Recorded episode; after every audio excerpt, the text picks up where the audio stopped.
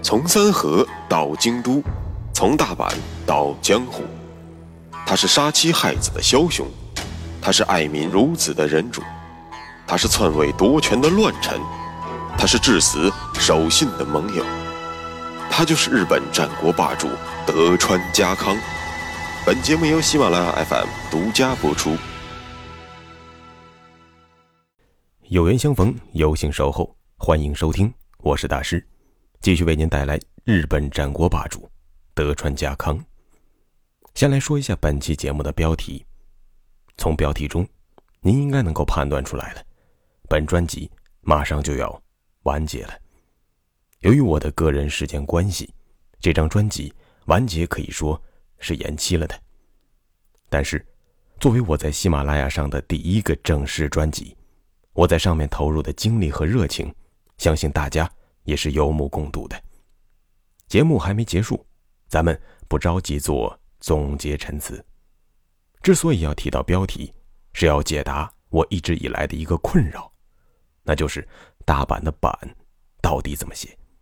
翻开史料，里面用的都是本期节目标题中的提图旁，可当你打开地图软件，却成了双耳刀的“板”。到底哪个对呢？应该说。都对，这两个字据说是明治天皇改的。大阪一直到江户幕府的末年，一直是提土旁的版。我们知道，明治天皇成为了倒幕运动的最大受益者，而重新回到统治中心的明治，当然不会希望这帮武士再出什么幺蛾子。他发现大阪的阪左边的提土旁，怎么看怎么像是。武士的士，士反合在一起，不就是武士造反吗？这还了得？那就改改吧。于是才把提土旁改为了双耳刀。说点小细节，从天皇条件反射时的反感，反而能够帮助我们更加真切地感受到幕府的独断专行是如何的蛮不讲理和牢不可破。而强悍且严密的幕府制度，当然还要从江户幕府的创始人德川家康说起。回到咱们的故事主线，上期节目咱们讲述了德川家康与外孙女婿丰臣秀赖阔别十多年后再次聚首的情节，但秀赖伟岸的身姿和太过得体的表现，让家康感到压力山大。但是毕竟。时机未到，家康选择等待。等什么呢？等秀赖的左右护法相继死去，这便是加藤清正和前野幸长。上期节目中，他们两个人还曾陪同秀赖上京拜望家康，而从他们不惜一死也要护卫秀赖来看，确实称得上是秀赖的合格护法。家康是个喜欢十拿九稳的人，因此，他的等待不能完全解读为他在武力上对自己没有自信，而是要尽量把敌我力量弄得极端悬殊，这样对方便会直接失去抵抗的意志，从而不战而屈人之兵。就在家康会见秀赖两个月后，加藤清正就撒手人寰了。两年之后，池田辉正和前野幸长也相继去世。此刻，家康突然发现，对面能打的人几乎死光了。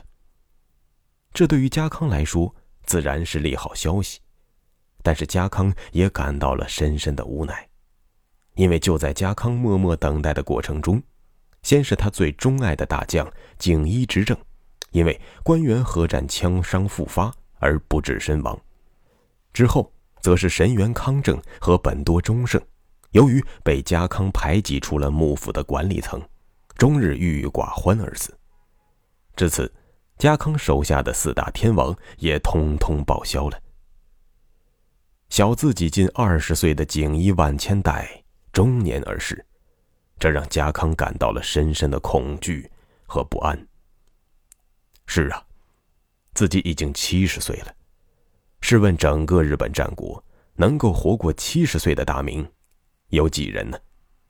屈指可数。而绝不能把棘手的问题留给儿子秀忠去面对。如果要做恶人，那就让自己做到底吧。此后，家康一方面向着自己的顾问林罗山咨询了自己诛灭风尘一族是否具有合理性；另一方面，他开始誊写了那份著名的佛经。佛经的内容只有重复的六个字：“南无阿弥陀佛。”据说是为了减少他内心罪恶感而书写的。但这一点，我觉得并不一定可靠。一个当了一辈子别人手中刀的人，现在终于有机会可以自己做执刀人了，或许不需要任何的理由，也不会有所谓的负罪感。这一切本就是当年我借给你的，如今我只是拿回本该属于我的东西，这似乎并没有什么大不了。当然，作为在血泊中摸爬滚打一生的德川家康，我们也没有必要用对错或者人品来衡量他的做法，因为用价值来判断，本就跟我们活在不同世界里的战国枭雄。这本身就是不合理的。事情就是这样，只要你想挑刺，鸡蛋里也会长出骨头的。方广寺钟鸣事件发酵而生。方广寺是天台宗在京都的名刹，是秀吉生前所造，而其中的诸多佛像，则是秀吉利用从天下没收的武器。回炉重造的。听到这里，您想到了什么呢？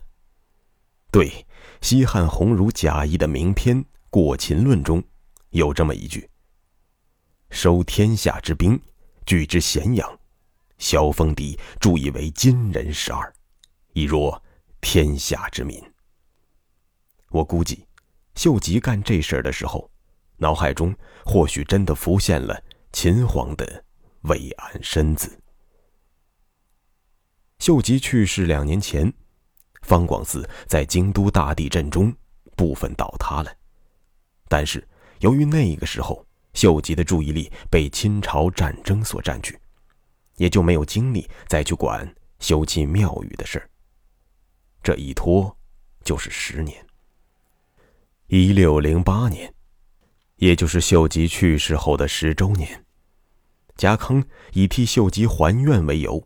劝说大阪方将方广寺重新修葺一下，为老公和老爸起名符，这对于店夫人和秀赖来说是个不可能拒绝的理由。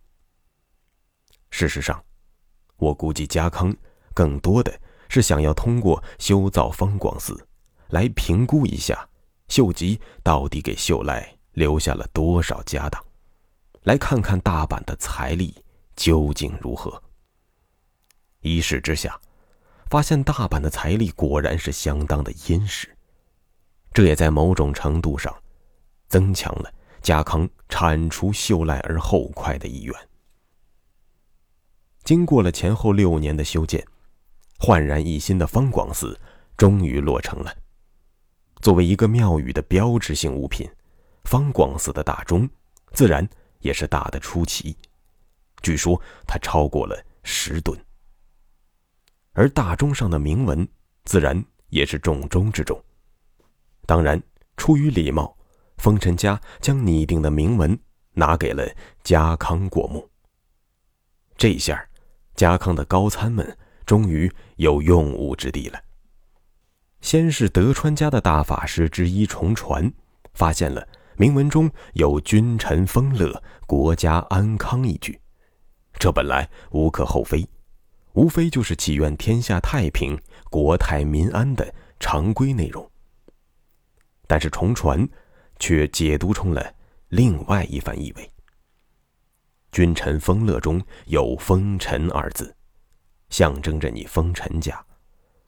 而你丰臣为什么这么欢乐呢？因为国家安康。注意，这里面有“家康”二字，但是“家”和“康”是被一个“安”字分开了的。原来如此，你风尘家如此欢乐，就是因为我家康身首异处啊！您说这是不讲理吗？对，就是不讲理。看到重川如此高妙的操作，家康的另一位参谋林罗山也不甘落后。他发现了什么呢？他发现了丰臣家称家康为右仆射，元朝陈家康。这么说，其实无非是按照唐历的一种叫法。右仆射的官职从秦汉就有，其中仆有主抓、主管的意思，业则确实有军事工作的意思。因此，仆射是军事长官。但按照中华帝国出将入相的大原则，军事长官也就是内廷宰相。而我们看看家康，身为退休的武家领袖，又是执掌天下之人，称其为仆射，其实并没有什么问题。而袁朝臣呢，则是因为家康把自己的身世硬往上贴，直到朝廷封其为元氏长者。与吴大维被罗马称为“祖国之父”有类似的功能，但你毕竟是天皇的臣属，因此叫你元朝臣。其实这不仅没有贬低你，反倒是往你家康脸上贴金。但是林罗山却揪住了仆射的“叶”字不放，非说这就是射箭的“射”字，而把你家康放在“射”的后面，就是指。要用弓箭射杀家康，这更是无稽之谈。亏得林罗山还算是战国末年享誉日本的大儒，却将一手指鹿为马玩得驾轻就熟。不过，不合理并不重要，只要看似有据，那就有理。家康自然是非常配合的，勃然大怒。来吧，解释吧。奉命前往郡府向家康澄清误会的是铭文的作者文英清寒，当然，他不是关键，关键人物则是以师傅的身份担任秀赖进士的片桐且元。他与加藤清正和福岛正则同为建越七本枪的成员。从秀吉和殿夫人都同意把年幼的秀赖。交给片桐且元来辅佐，看得出，片桐且元对于丰臣家的忠诚是不容置疑的。因此，这一次他全权代表了丰臣家来澄清误会。可有一种说法是这样讲的，叫做能够澄清的误会，多半压根儿就不会发生。反过来讲，既然产生了所谓的误会，那绝不是你三言两语能够化解的。事态将如何发展呢？下期节目，咱们接着说。穿过日本战国风云，看群雄如何逐鹿天下。欢迎订阅日本战国霸主德川家康，带你揭秘他的崛起之路。